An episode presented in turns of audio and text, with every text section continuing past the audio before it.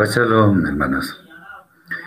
En este momento damos comienzo, con la ayuda del Eterno, al estudio de la Parashá Bo, que es la tercera del libro de Shemot, la número 15 en el ciclo de la Torah. Esta Parashá la encontramos en el libro de Shemot, Éxodo capítulo 10, versículo 1, al capítulo 13, versículo 16. Es una parasha muy interesante porque tiene bastantes tópicos que son fundamentales para nuestra fe y trataremos de estudiar lo que sea más pertinente, también de acuerdo con las limitaciones de tiempo que podemos tener. Muy bien. La primera pregunta, acordémonos que ya habían sucedido siete plagas en Egipto y estamos eh, ya estudiando lo que la porción de la Torah que trata sobre las, las plagas restantes. Uno podría preguntarse por qué el faraón dice que salgan solamente los hombres. Esto, esto fue pues ya después de que se sintió un poco acorralado por tantas plagas que estaban sucediendo, obviamente faltaban las finales, y él dice que bueno, que entonces al menos salgan los hombres. No, al menos no, más bien máximos órganos hombres. Entonces, esta, esta pregunta se puede ver desde dos ópticas. La primera, que son los hombres los que son llamados a hacer las ofrendas, la adoración, a liderar la, comunidad. Y es posible que allá en, esta tierra idólatra, en Misraim, en Egipto, se pudiera saber algo de esto. De manera que Faraón entonces consideraba de pronto muy exagerada la petición de Moshe en cuanto a que dejara salir a todo el pueblo. Eso es, es, una forma de verlo. Las, eh, las ceremonias, los rituales de, de ciertas comunidades eh, requieren un sacerdocio que normalmente ha sido conducido por los hombres. Pero la segunda, la segunda forma de verlo es que esta era como una especie de forma de, de retener a todo el pueblo. ¿Por qué? Eh, porque la idea es que obviamente los hombres no iban a dejar a sus familias. Y ellos querían, los egipcios querían seguir contando con toda esta servidumbre para poder eh, realizar todos sus propósitos.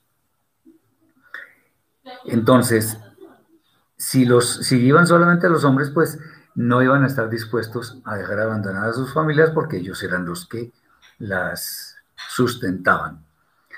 Entonces el faraón pues tampoco era tonto, él, tenía, él era inteligente, él sabía cómo era que se podía, eh, cómo podía moverse el pueblo de Israel. Entonces era bien astuto. Sin embargo, en forma hipócrita, dice, bueno, vayan los hombres. Eso significa que en cierta forma estaba haciendo algo piadoso con el pueblo. Eh, bueno, el asunto es que cuando el Eterno demanda algo, es eso lo que debemos hacer y no algo parcial. Porque hacer algo parcial de lo que el Eterno demanda es no cumplir, es no obedecer, así de simple. Bien, entonces, si, si Moshe y Aarón no están dispuestos a negociar con el faraón, es porque saben que el Eterno tiene otros propósitos. Y esto nos enseña a nosotros mismos que de ninguna manera debemos negociar todo lo que el mundo nos ofrece, o sea, negociar nuestra fe por todo lo que el mundo nos ofrece. Obviamente nuestra fe es mucho más preciosa, tiene un valor infinitamente más grande que todas las posesiones materiales que tenemos o todos los deleites pasajeros que se puedan disfrutar en esta edad presente. Tengamos muy en cuenta eso porque al fin y al cabo de eso habla toda la escritura y esta no es la excepción. Bien, otra pregunta que podemos hacer es, ¿por qué hay un momento en que el faraón reconoce que ha pecado, porque él dice, yo pequé.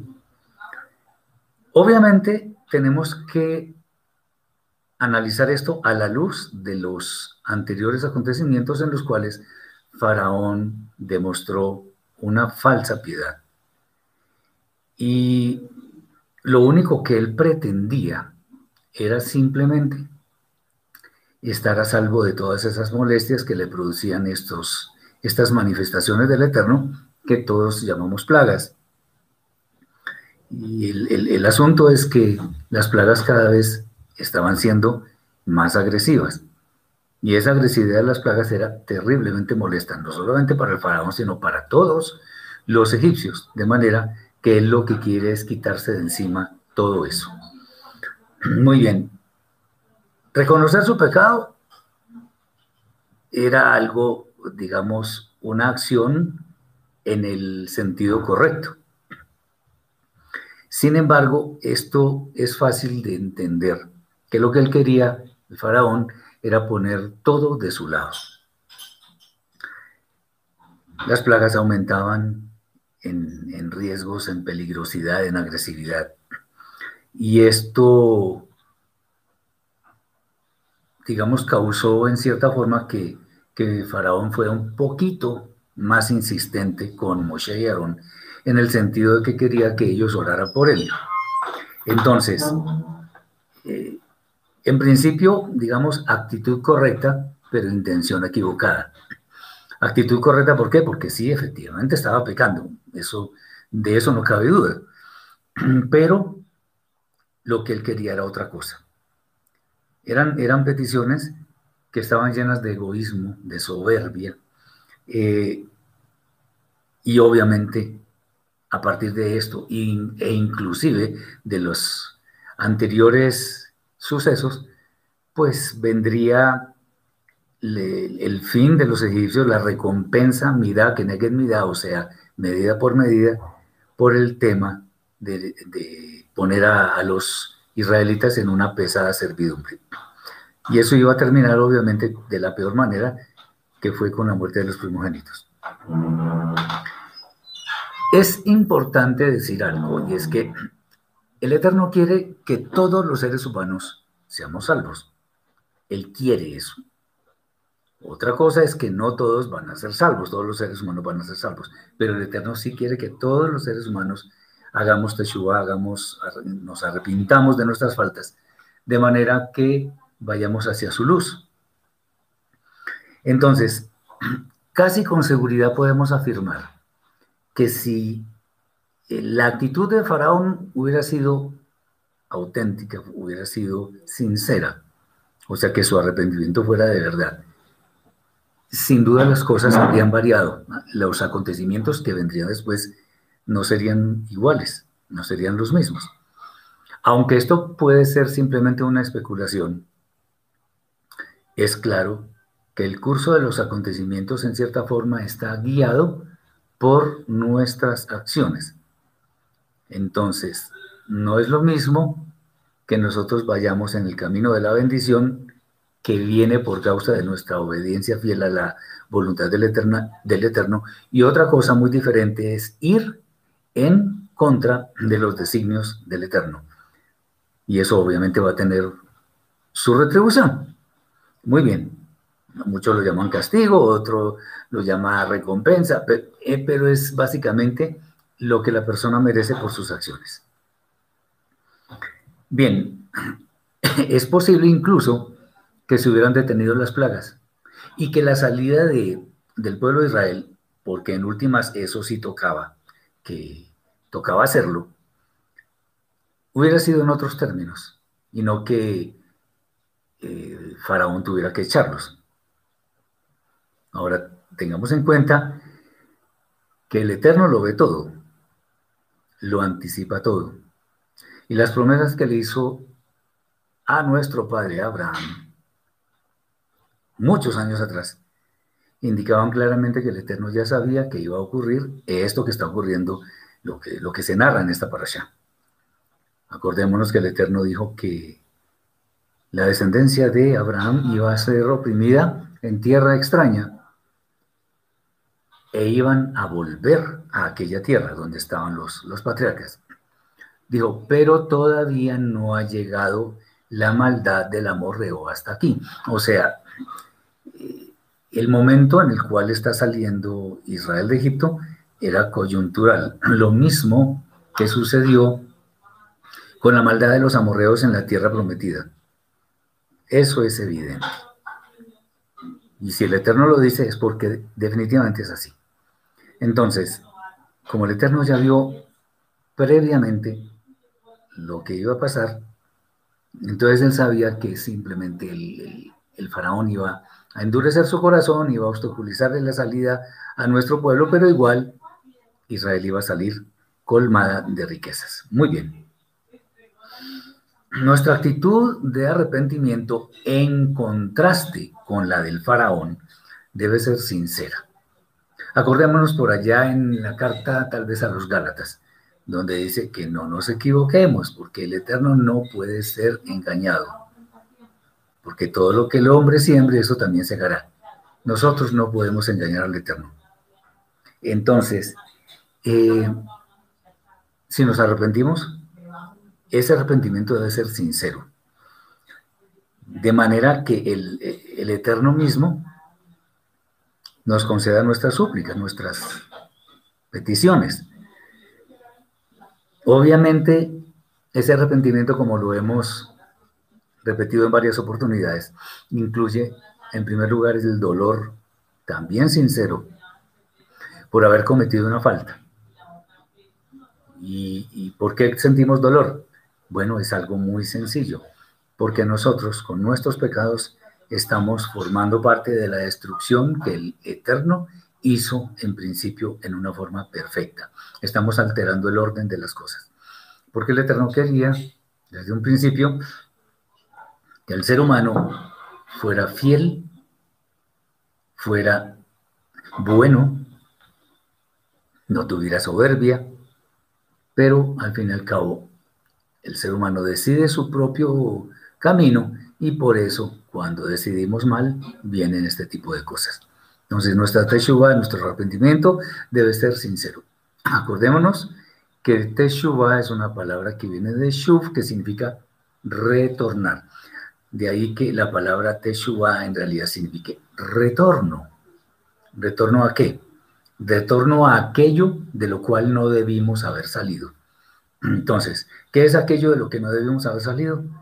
De la obediencia al Eterno. Eso es lo importante. Muy bien. dado que tiene también de plagas la salida del pueblo, entonces tiene muchos matices esta, esta allá. Y vamos a ver, hacer otra pregunta y es, ¿por qué hubo una plaga de tinieblas? Los sabios de, de Israel dicen, según sus tradiciones, que esa plaga fue una retribución. Recordemos que todas las plagas obedecen a retribuciones del Eterno, además de que Él estaba destruyendo todos los dioses de Egipto, mostrando de esta manera, primero, que la soberanía del, Eterno está por sobre todas las cosas, que Él, él manda, el mejor, comanda todo lo que existe, que su voluntad es irresistible.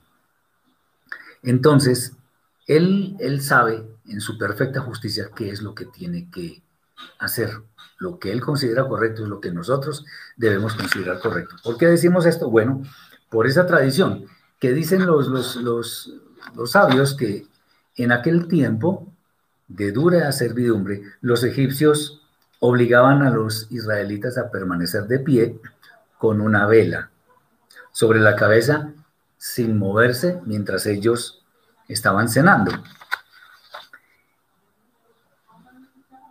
¿Qué pasaba si se movía, si, sucedía algo con esa vela? O se movía simplemente, podían perder la cabeza, o sea, los, decapitaban.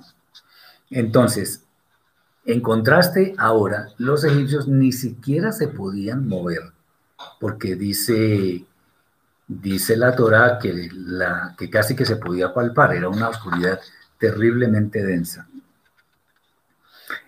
Eh, Mientras duraba la plaga, los egipcios tenían que estar absolutamente quietos. Dice Jesús, ¿el arrepentimiento trae restauración? Pues claro, es que el arrepentimiento, el arrepentimiento es parte de la restauración. ¿Se necesita tiempo para corregir la falta? Depende de la falta. No sabemos. Si una persona se roba un dinero, restaurarlo no necesariamente es inmediato. Si una persona infamó a otra, dio falso testimonio, la insultó, qué sé yo, restaurar el honor de esa persona puede durar toda una vida, entonces depende de la falta, depende de las personas también. Bien.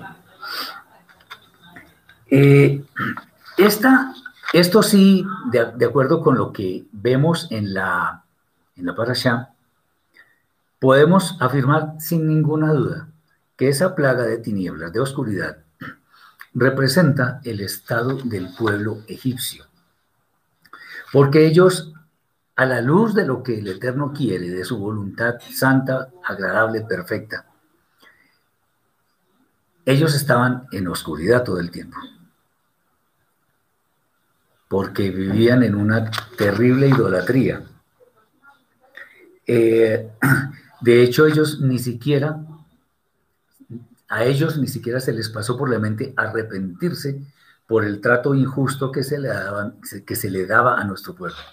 Entonces, el Eterno, con esta plaga, estaba dando una demostración impresionante de que Él y nadie más es quien está por encima de todo lo que existe. Y que su voluntad, sí, como lo hemos dicho, es irresistible. Nadie la puede enfrentar. Los egipcios entonces fueron, quedaron inermes, no, podían moverse y, lo único que podían, podrían pensar en ese momento, ya dado que no se movía, era al menos pensar que contra el Eterno nada iban a poder hacer. Bien. Cuando se está llegando al colmo de la maldad en una persona, en un grupo de personas, en un pueblo, en un país, qué sé yo. Grandes tinieblas invaden nuestra alma. Eh, de manera que al estar en tinieblas estamos transitando por un camino en el cual no podemos retornar.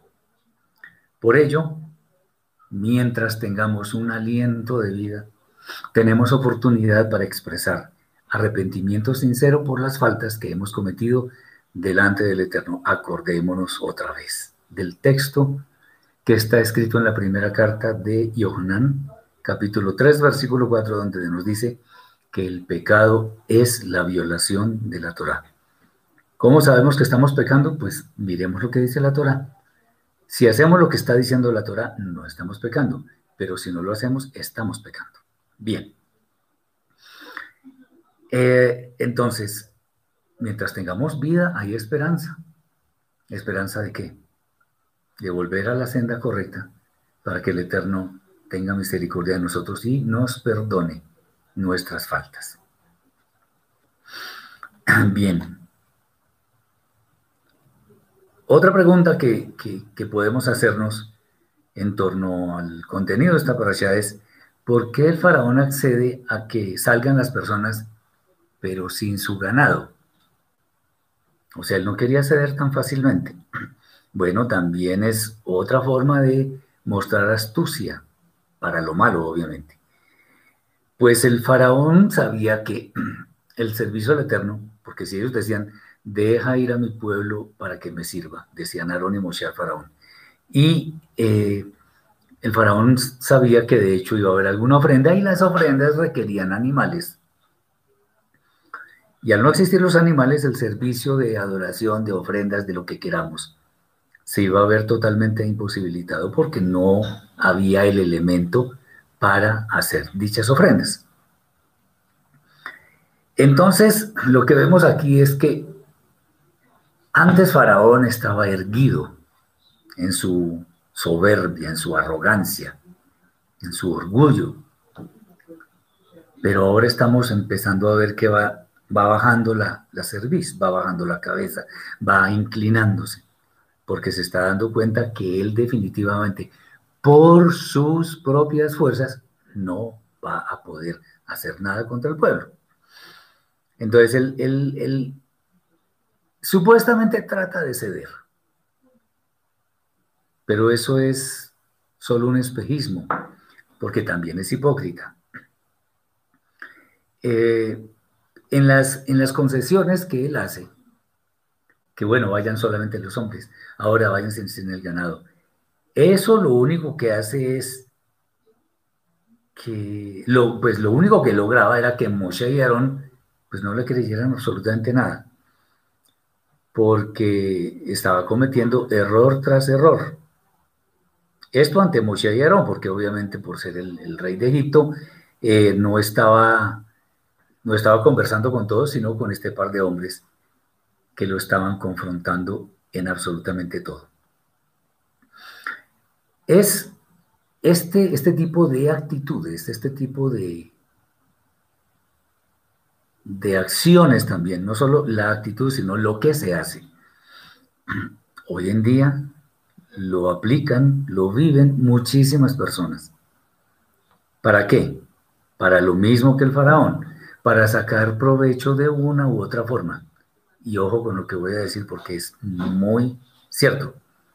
Eso sucede también en muchas iglesias, donde mucha gente se quiere lucrar, quiere sacar provecho de absolutamente todo. Hay muchos líderes, como el faraón, que lo que quieren es usufructuar todo lo que se pueda para beneficiarse ellos directamente.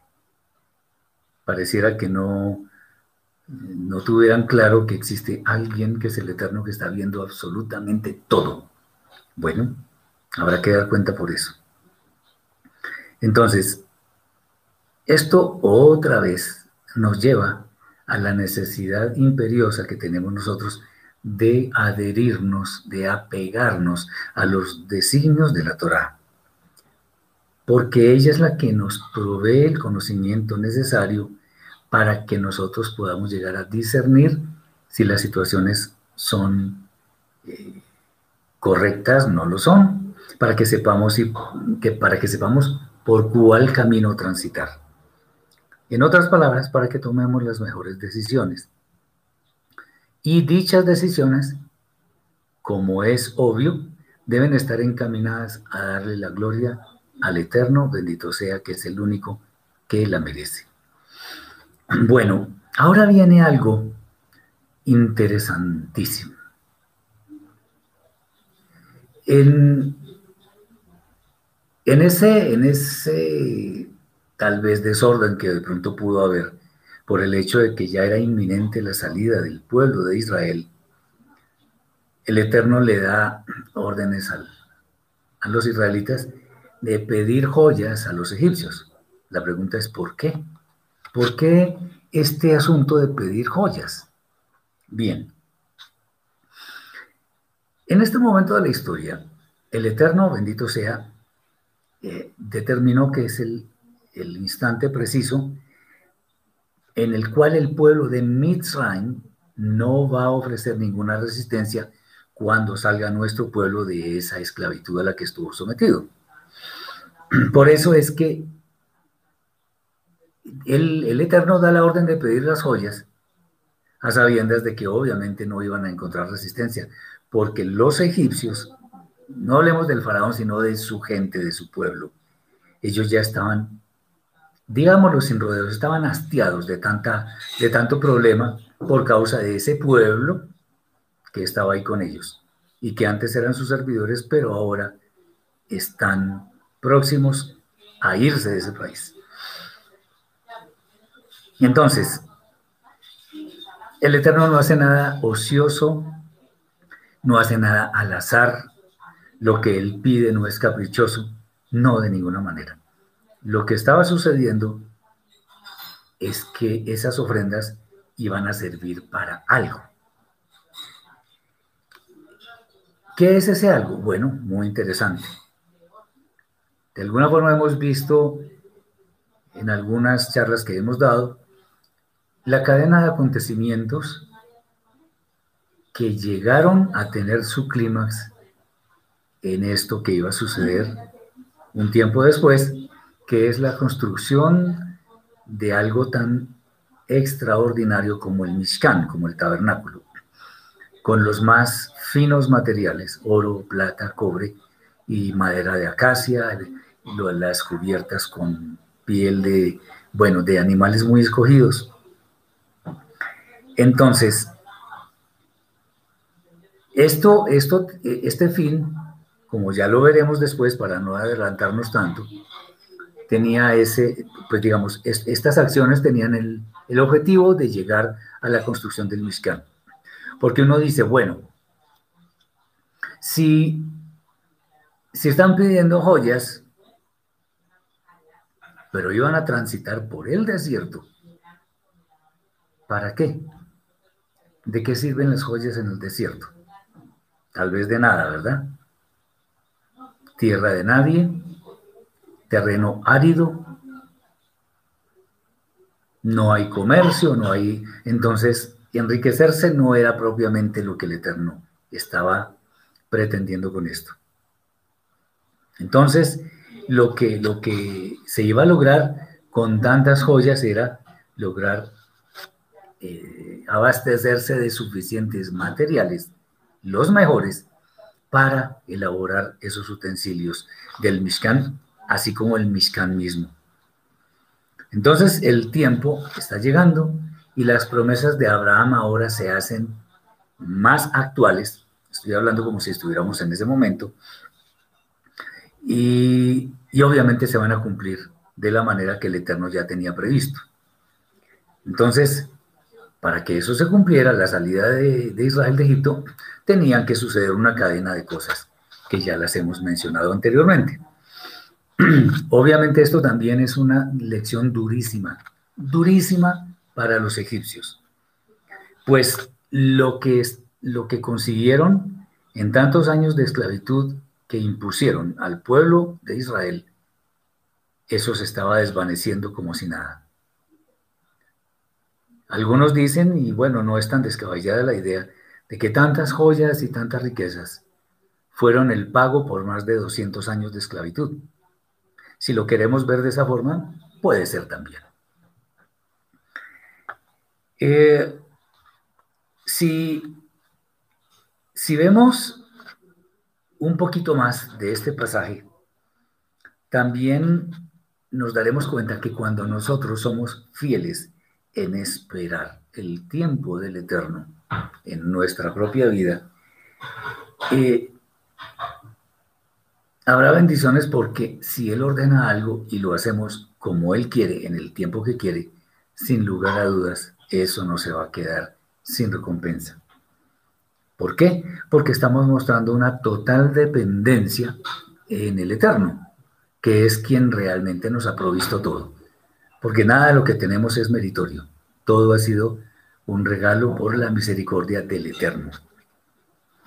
Pero justamente al mostrar esa gran dependencia en el Eterno, eso es lo que nos trae mayor recompensa, porque el Eterno eso es precisamente lo que quiere, que no solamente sepamos intelectualmente que Él lo puede todo, que Él no necesita nada de nosotros, pero que a pesar de eso nosotros debemos, eh, teniendo mucha posibilidad de tener cosas materiales en este mundo, pero como todo eso es de Él, entonces, al mostrar la total dependencia de Él, Él en, retorno nos va a bendecir abundantemente.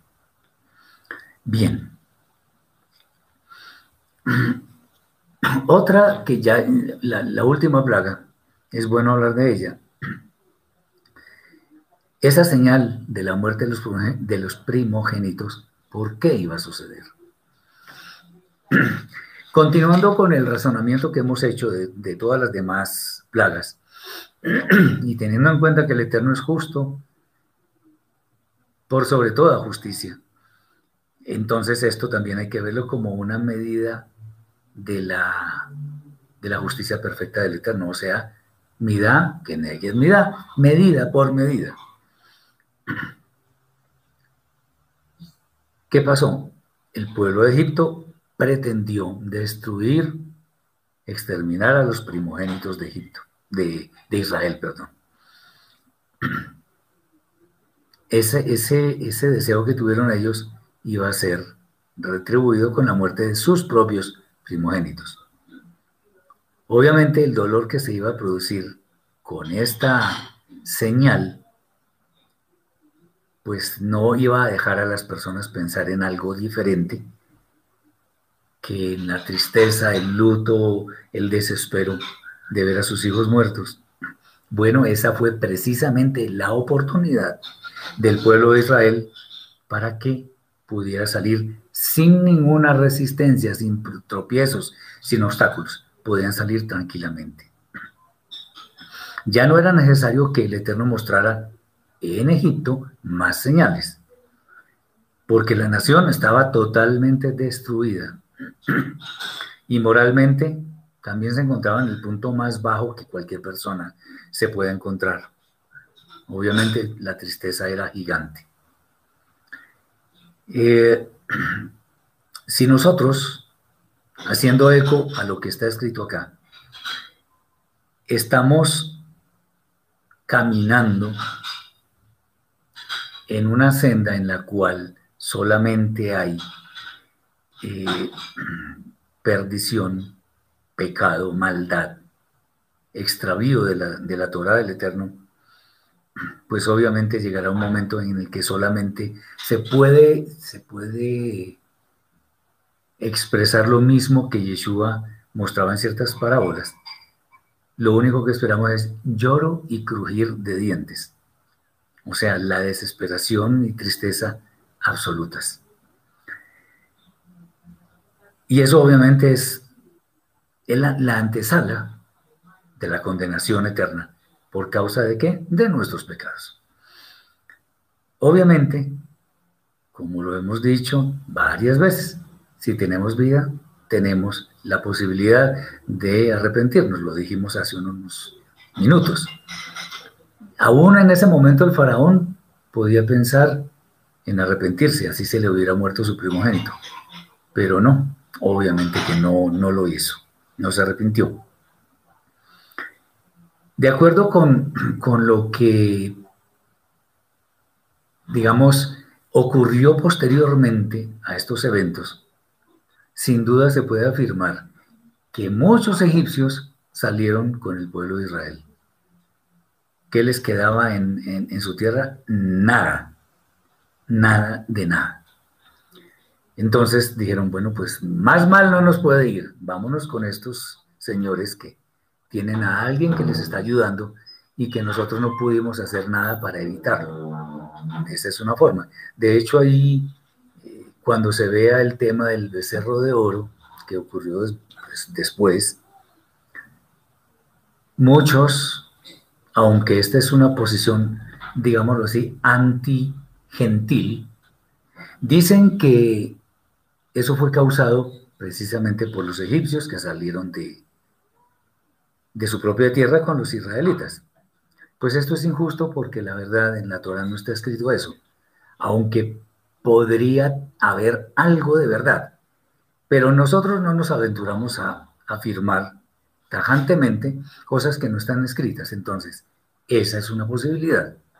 Como seguramente hubo eh, israelitas que pudieran haberse quedado en aquel país, porque acordémonos que la tierra se llenó de todo el pueblo de Israel, en fin, entonces no solamente estaban en Goshen, sino en todo el país. Algunos dicen que incluso llegaron a ser como especie de capataces del faraón para subyugar a sus mismos hermanos de, de Israel. Pero eso son conjeturas. Sobre todos, estas, sobre todos estos acontecimientos debemos siempre tener en mente lo que es correcto. Y como lo hemos dicho tantas veces, debemos saber a quién seguimos. En el caso del faraón, quienes lo seguían, sus súbditos, los magos y todos ellos, pues quedaron sumidos en la más absoluta destrucción y además, además de postración espiritual. ¿Por qué? No les quedó nada y todos los dioses de ellos, el Eterno les mostró que no valían nada, que no tenían poder, quedaron sumidos en, en total desgracia, mejor dicho. Mientras que un, un líder como Moshe, que tuvo tantas dificultades con el faraón, que tuvo que, como digo yo normalmente, estudiar ovejología por allá en el desierto, donde encontró a su esposa. Tuvo que pasar por muchas pruebas. ¿Para qué?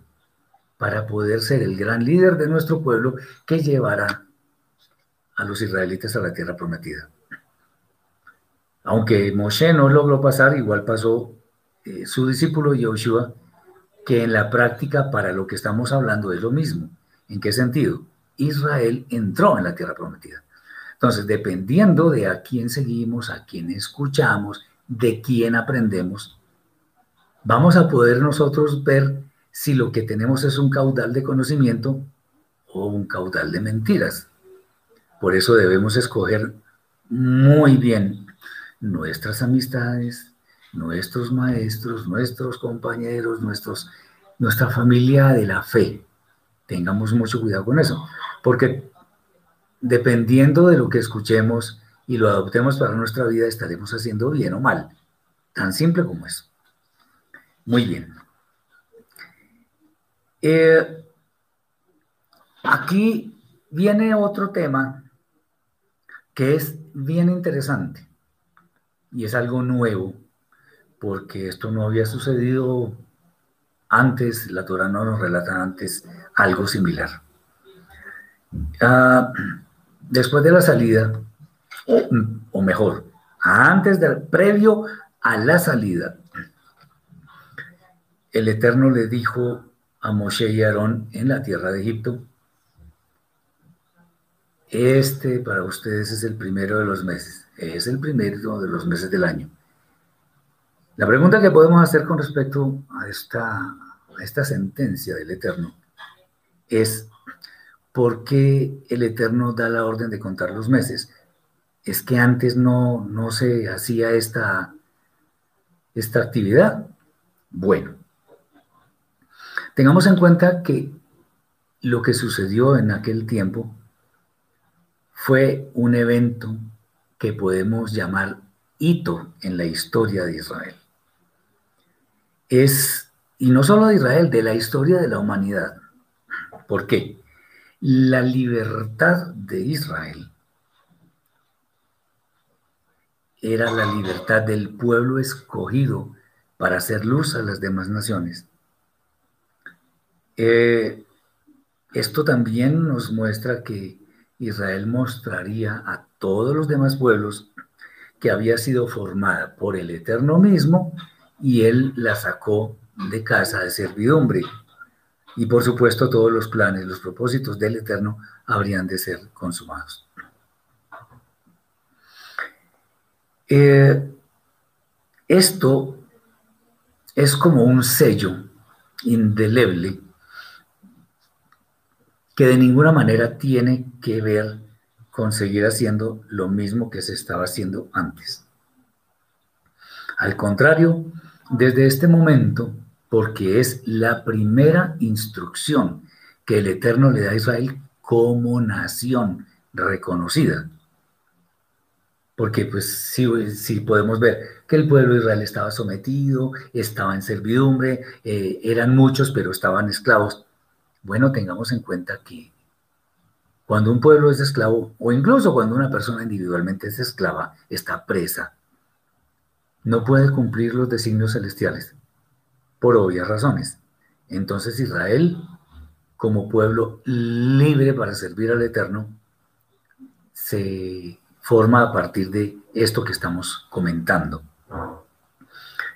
Entonces, lo que el Eterno está también dando a entender con esta mitzvah, con este mandamiento, de que esto será el primero de los meses del año, nos hace diferencia con todos los demás pueblos.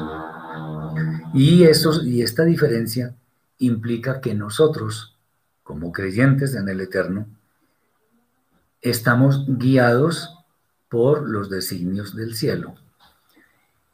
Eh, si el Eterno le dio un giro tan drástico a la historia, eso significa que las cosas con Israel no iban a seguir siendo las mismas.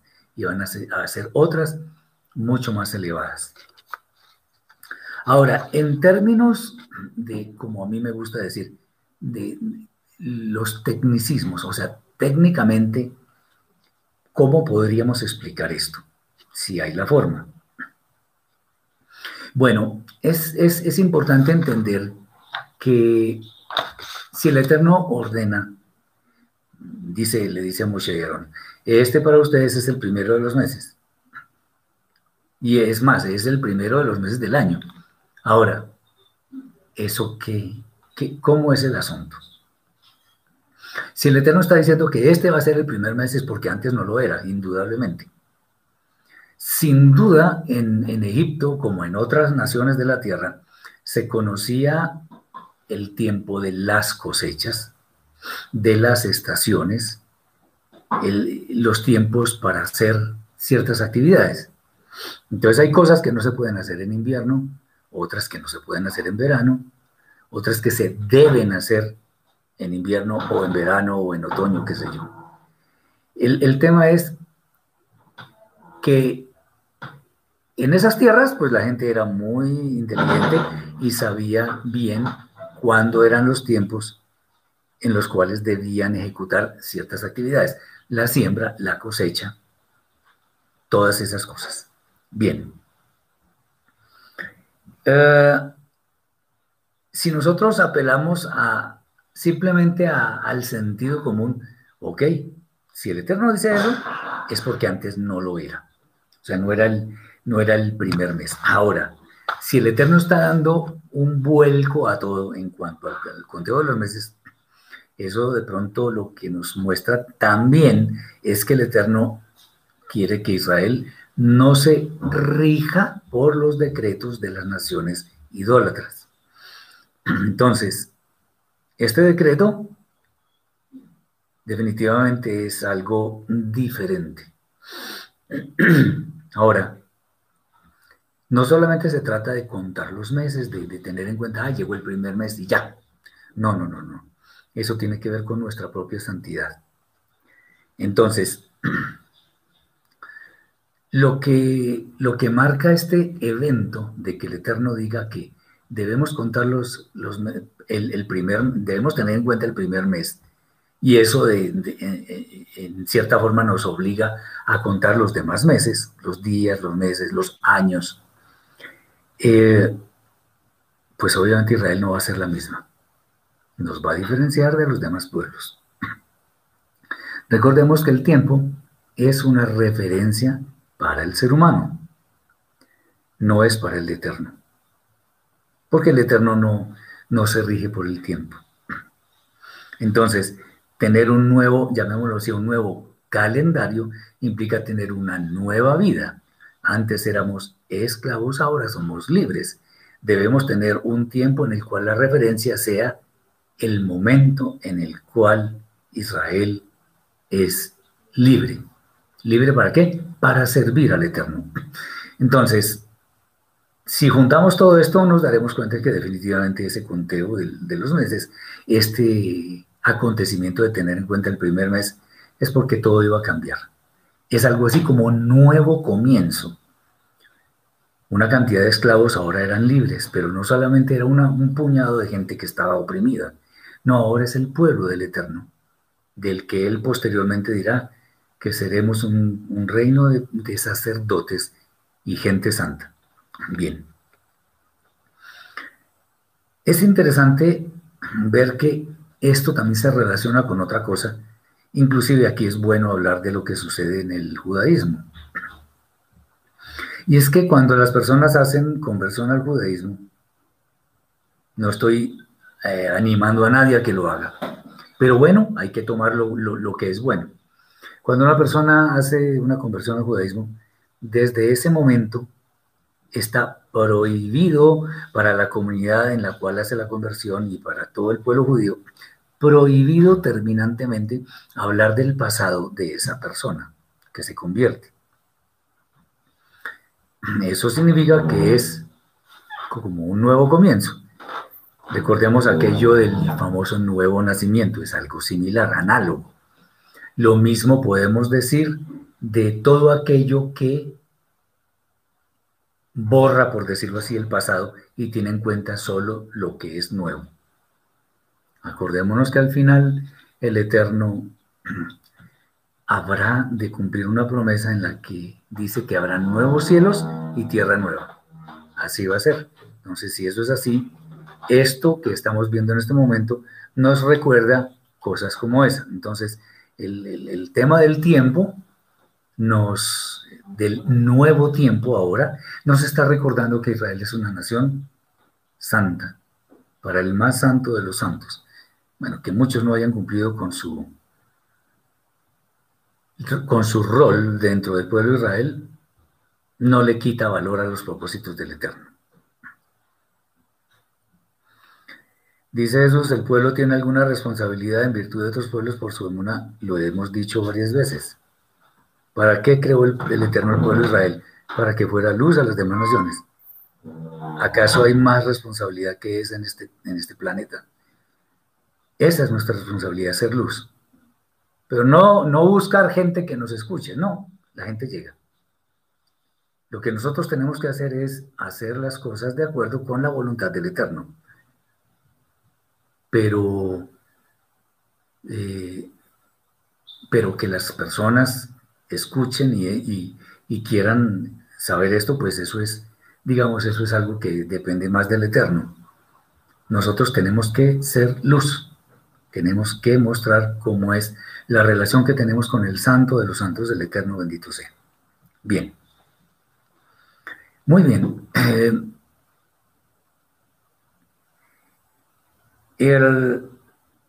me pregunta mi hermano Simón que cuál es la palabra en hebreo de tiempo.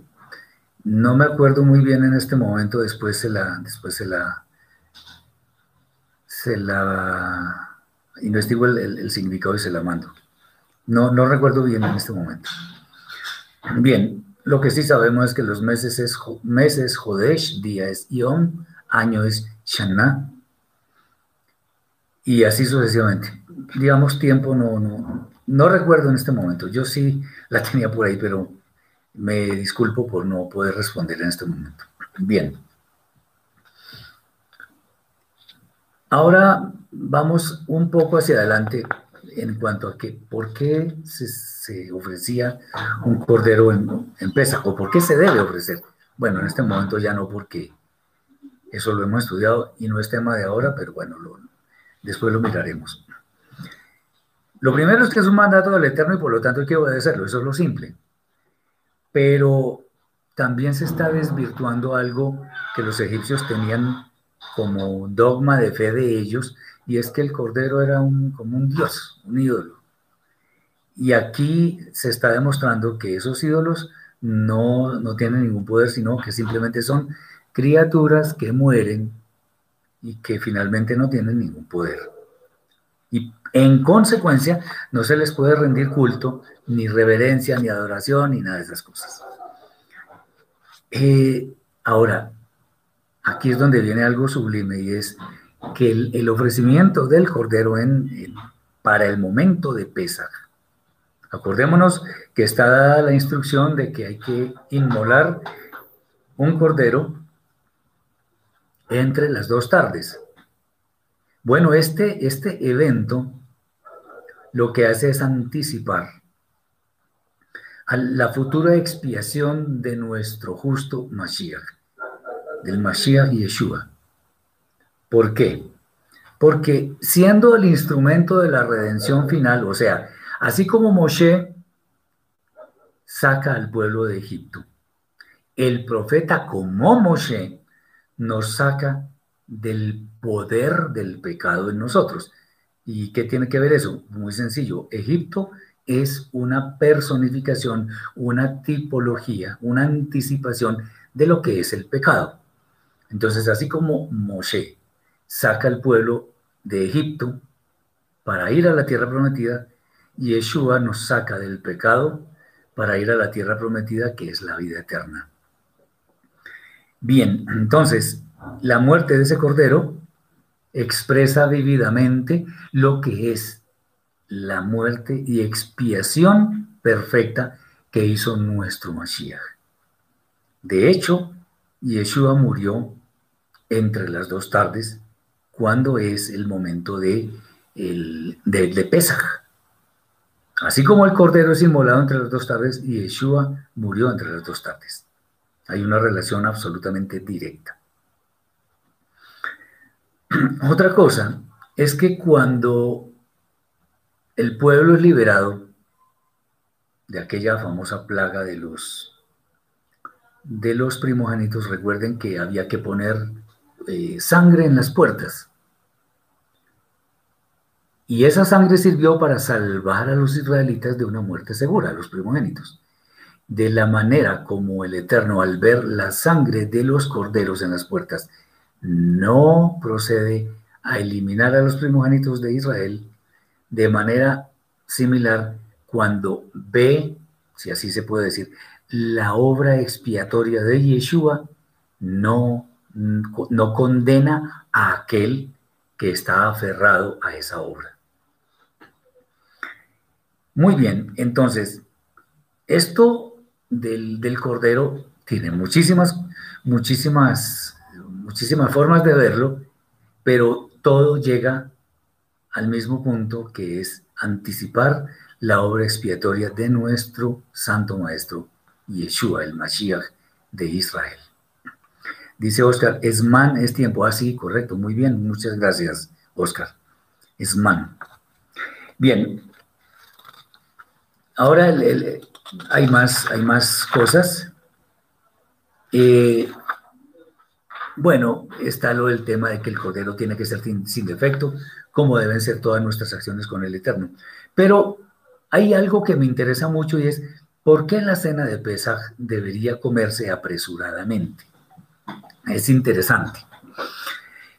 Digamos que coyunturalmente, o sea, por la premura del tiempo era necesario comer deprisa. Eh, eso lo que nos está mostrando en una forma simbólica es la urgencia, la prisa que debemos tener de salir del pecado que es simbolizado por Egipto. Entonces, eh, comer deprisa la cena es el afán que nosotros debemos tener por llenarnos de la Torah del Eterno. Acordémonos que Yeshua hizo la interpretación correcta de la Torah y eso es lo que nosotros adoptamos para nuestra vida. Entonces, debemos tener urgencia de salir del pecado y eh, obedecer al Eterno. Ellos tenían que salir de Egipto, nosotros tenemos que salir del pecado tenían que comer apresuradamente para poder salir. Nosotros debemos apresurarnos a salir del pecado que está sobre nosotros.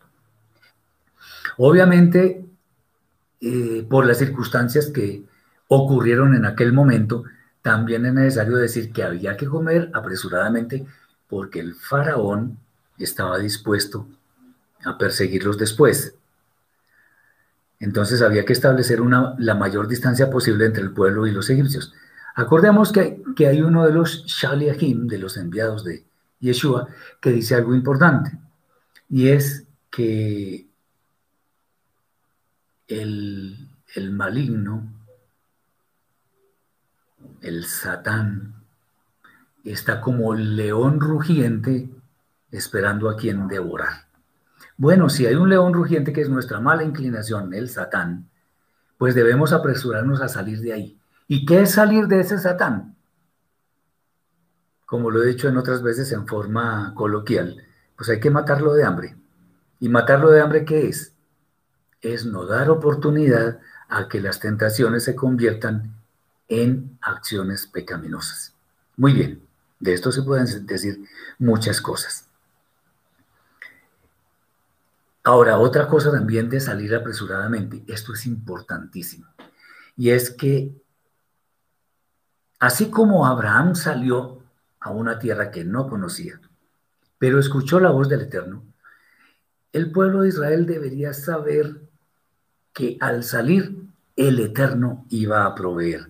Así como el Eterno le dio bendiciones a Abraham, le dijo, te bendeciré, serás bendición. O sea, si, si, el Eterno iba a bendecir a Abraham era porque le iba a proveer materialmente y espiritualmente, por supuesto, todo lo que él necesitara y además en abundancia ¿Por qué no pensar lo mismo del pueblo de Egipto, que era la descendencia de Abraham? Iba a suceder lo mismo. El Eterno le dio provisión al pueblo de Israel en su travesía por el desierto. Entonces, eh, lo que implica la salida apresurada del pueblo de Israel es también apresurarnos por tener esa relación íntima con el Eterno. Y esa relación íntima implica básicamente tener fe obediente en Él, o sea, porque le creemos, hacemos su voluntad. Bien. Otra, otra, otra pregunta que es interesante. El Eterno ordena a los israelitas poner la sangre del cordero en las puertas, del cordero inmolado por cada familia, por cada casa. La pregunta es, ¿por qué una señal con sangre? Pero sobre todo, y es que el Eterno no ve, él necesita una señal, él se le olvidan las cosas. No de ninguna manera. El Eterno no tiene necesidad absolutamente de nada, nada, ni de nadie para cumplir sus propósitos. Eso es clarísimo. Él no tiene necesidad de eso. Pero las señales son para nosotros. Él no necesita señales, nosotros sí. Entonces, esa señal de la sangre es una muestra de obediencia de los israelitas hacia el Eterno. El Eterno no necesita señales, nosotros sí. Entonces, obedecer muestra nuestra dependencia del Eterno. Eso significa que tenemos fe en Él, fe obediente. Entonces, al poner esa sangre en, los, en las puertas, lo que los israelitas estaban dando eh, era dando un mensaje que decía, me adhiero a tu voluntad, Padre. Decido hacer tu voluntad. Ustedes recuerdan tal vez el episodio de un hombre llamado Naamán, un sirio, que, al cual que estaba con, con un mal en su cuerpo y el profeta Elisha, Eliseo, ni siquiera lo atendió, sino que le mandó decir que se bañara siete veces en el Jardín, en el río Jordán. Y él inicialmente se extrañó porque con la investidura que él tenía, pues, ¿por qué no venía? Y los siervos de él le dijeron, mire, pues, ¿se quiere sanar? Pues pruebe, simplemente pruebe. ¿Y qué, qué pasó? El hombre se bañó siete veces y quedó sano. ¿Recordamos la, la serpiente en el desierto? Era simplemente hacer esto, mirarla, no más. Pero mirarla significaba que estábamos obedeciendo, que tenemos fe en los designios del Eterno. Por eso, poner la sangre en las puertas implicaba indiscutiblemente que quien lo hacía estaba mostrando fe obediente en los designios del Eterno. Eso iba a tener una recompensa, por supuesto. ¿Cuál fue la recompensa? Bueno, salieron con grandes riquezas, como nunca las habían visto en su vida. El Eterno no nos está poniendo tareas complicadísimas. No es difícil cumplir. Pongan, eh, mojen con la sangre del cordero la puerta. Eso no requiere un esfuerzo sobrehumano, no requiere absolutamente ninguna, no tiene complicaciones lo hago. Bueno, la Torah, dadas las proporciones, la Torah en general es fácil de cumplir. El problema es que hay muchos que la complican creyendo que con eso están haciendo mucho. Y lo que están haciendo es entorpeciendo la posibilidad de que muchas personas en forma sencilla cumplan la Torah. Bien. Entonces, simplemente él el santo nos pone pruebas para que las superemos. Entonces, entendamos que las señales no eran para el Eterno, porque Él no se equivoca, era para nosotros. Bien, si el Eterno demanda algo sencillo, ¿por qué no hacerlo? Y tengamos en cuenta algo, lo sencillo no le quita validez al mandamiento. Eh, es el ser humano el que ha minimizado el valor de muchas misbot, el que ha cambiado el sentido de las misbot, el que le ha añadido y le ha quitado la Torah. Esto así no debe ser. Muy bien. Vamos a otro tema. Eh, y es algo importante. Después ya posterior a estos acontecimientos, el Eterno dice que debemos recordar la salida de Misraim, de Egipto. Dice Marcela, ¿por qué el Eterno eligió a la serpiente para levantarla en el desierto? Eso no es tema de esta parasha. Tratemos de preguntar cosas que estemos estudiando en la parasha. Ese es tema de por allá de, por allá de una parasha del libro de Bemidbar, de números. Sin embargo, dado que hemos mencionado eso, que no es tema de esta parasha, como tampoco lo de Nadamán el sirio, te voy a responder. El, el tema es que el Eterno quería probar la fe de las personas, porque solamente era mirar y nada más. Eligió la serpiente porque sí, porque el Eterno es soberano, porque él pudo haber exigido, él, pudo haber querido una silla, un palo, una serpiente, una piedra, lo que él quiera. Pero eso tiene también un significado muy profundo. Y es que la serpiente simboliza al Satán. Y el Satán es aquel a quien Yeshua destruyó siendo colgado en el madero. Así como la serpiente fue colgada para que los israelitas mirando fueran este, sanados, quien mira al Mashiach colgado en el madero, o sea, cree obedientemente en su obra expiatoria, es salvado de una muerte eterna. Eso es básicamente.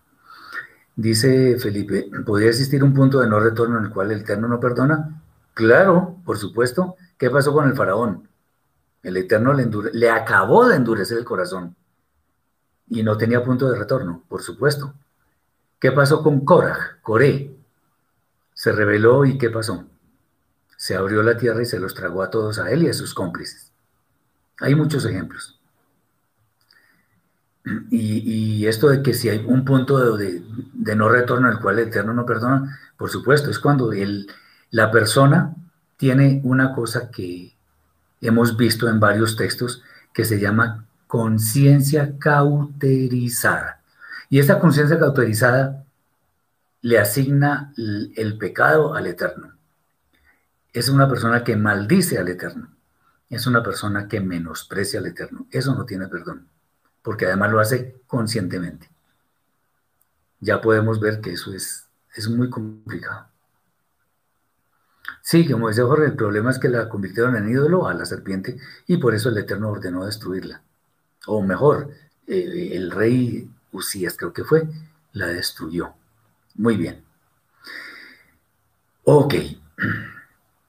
Entonces, recordar la salida de Misraim. Ese es el evento que marca eh, el comienzo de Israel como nación para hacer luz a las demás naciones. Eh, no es por el Eterno, el Eterno no necesita que estemos recordando nada. Él no necesita nada. Nosotros necesitamos de Él. Y como necesitamos de Él para poder acceder a todo lo que Él tiene para nosotros, debemos depender de Él. Y depender de Él eh, se manifiesta en nuestra fe obediente. Con gusto, Marcela.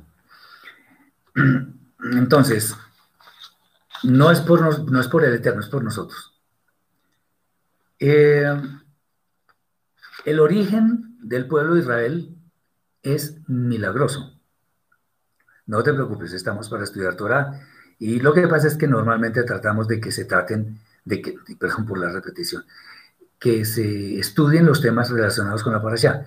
Pero cuando hay personas que de pronto son nuevas acá y eso, con mucho gusto, no hay problema. Esto no es un regaño, ni mucho menos, al contrario. Es bueno preguntar porque esa es la actitud correcta de un estudiante que quiere aprender. Por eso tratamos en medio de todo, así no tenga que ver con la parasha, de responder esas preguntas porque, eh, de hecho, yo también aprendo, por supuesto. Y la idea es que ninguno de mis hermanos se vaya con dudas de algo que están preguntando y que no, no se pudo resolver. Muy bien, adelante. Entonces, esto es para todas las personas. Es bueno decir que en nuestra vida normalmente nosotros somos muy dados a recordar acontecimientos que marcan nuestra vida. El grado en el colegio, en la universidad, el matrimonio, bueno, los días de los nacimientos de los hijos, etc. Bueno, y son fiestas que recordamos con un aprecio muy especial. Eh, de no ser por los acontecimientos que sucedieron en aquel tiempo, pues Israel de pronto no existiría. Entonces es un acontecimiento muy importante que nosotros debemos recordar la salida de Misraim. Y eso se hace en la cena de, la, de, Pesaj. Pero es bueno hacerlo porque por esa salida existe un pueblo de Israel libre que está dispuesto a cumplir con los designios del Eterno. Esta, esta fecha entonces, esta, este acontecimiento, perdón, debe ser recordado, porque fue lo que marcó nuestra libertad. Nuestra libertad. Muy bien. Entonces esto no es aislado, esto no es algo casual, no, es algo concreto y es algo importantísimo. Eh, porque eso nos hace ver que existe un pueblo de Israel, un pueblo de Israel, porque el Eterno lo protegió de una dura servidumbre que se gestó en esta nación idólatra. Eh, el hermano pregunta, preguntó, la acción de Judá fue acción de mala inclinación, pero el propósito fue para una acción de redención parecido al accionar del faraón. La acción de Judá. De... Si me explica un poquito más, porque de pronto no lo entiendo muy bien. Si me explica, con mucho gusto miramos de qué se trata si me, porque es que no entendí la acción de Judá. Bien. Eh, sobre, bueno, hay muchos más temas que podemos hablar respecto de esta allá, pero ¿cuál es, ¿cuál es el asunto? Es bueno que nosotros tengamos en cuenta todo esto que estamos estudiando en cada allá, porque eso nos compete directamente a nosotros. Estamos, o sea, somos un grupo de creyentes que tenemos como especial tesoro la palabra del Eterno, pura y verdadera. Creemos en el Eterno, no en lo que los hombres digan o dejen de decir. No estamos diciendo que es que no que ningún hombre puede enseñar, no, sino más bien que no queremos confundir, perdón, queremos evitar confundirnos con tanta doctrina, con tanta teoría que muchos incluso se inventan porque eso es disque lo que sienten. No, esto no se trata de lo que nosotros sintamos o de lo que nos parezca. Es más, tampoco podemos interpretar las cosas como si fuera algo lógico, porque la escritura no se interpreta ni se enseña ni con lógica, ni con filosofía, ni con esas ciencias humanas. No. De hecho, hay que decir que la, la Torah se debe estudiar, se debe meditar, se debe enseñar y se debe practicar con y por amor al Eterno. Y a nuestros semejantes, por supuesto, porque la Torah está muy enfocada hacia nuestro prójimo. Eh, si no alcanzamos a hacer la pregunta, entonces yo espero que me la hagan en una próxima oportunidad para tratar de resolverla. Eh, nosotros ya lamentablemente tuvimos un problema con el sitio que teníamos, el sitio web que teníamos por la plataforma. Ahora tenemos una plataforma diferente, está quedando muy bonito, me, gusta mucho, se llama www.nuestra-torah, torah con h al final.com www.nuestra-torah con h al final.com Pueden visitarla, y tenemos un material muy eh, muy valioso que puede ayudarnos a entender todo esto que estamos estudiando. César dice, ¿podemos trabajar después del mediodía de Shabbat? depende, esa pregunta se puede responder de muchas formas. Si yo digo todo lo todo me es lícito, pero no todo edifica, pues como poder sí, ¿quién me lo impide? Yo puedo trabajar el Shabbat, claro que lo puedo hacer. La pregunta es, ¿el Eterno quiere que trabajemos en Shabbat? No. No, no quiere que trabajemos en Shabbat. Ahora, el tema es, ¿es el trabajo que tenemos en Shabbat nuestro sustento? Pues primero es el sustento. Ahí sí, ni modos, hasta que el Eterno nos conceda una actividad remunerada que no tenga que utilizar el Shabbat. Pero si me toca, porque sostengo a mi familia o a mí mismo, y de eso depende mi supervivencia en este planeta, pues tengo que hacerlo. Ahora, ¿es la voluntad del Eterno que trabajemos en Shabbat? No, porque como está escrito, que no haremos actividad alguna, ni nosotros, ni nuestro, ni nuestro siervo, ni nuestra sierva, ni, ni absolutamente nadie que esté en nuestras puertas. El Shabbat es el día del cese de actividades de los otros seis días. Decir que si puedo trabajar después del, del mediodía de Shabbat es como si el Shabbat se acabara a mediodía. No, el Shabbat se acaba cuando se acaba. O sea, cuando viene el ocaso del sol, que nos está indicando que viene el siguiente día, que es el primer día de la semana. Espero haber aclarado suficientemente. Entonces, poder, yo puedo hacer lo que quiera, pero la idea es, ¿está bien hecho? ¿Estoy obligado a hacerlo? ¿No tengo alternativa? Son muchas cosas que tengo que analizar para poder responder adecuadamente esa pregunta, porque tiene muchos matices como mi hermano se podrá dar cuenta. Espero que el Eterno les bendiga abundantemente en este Shabbat.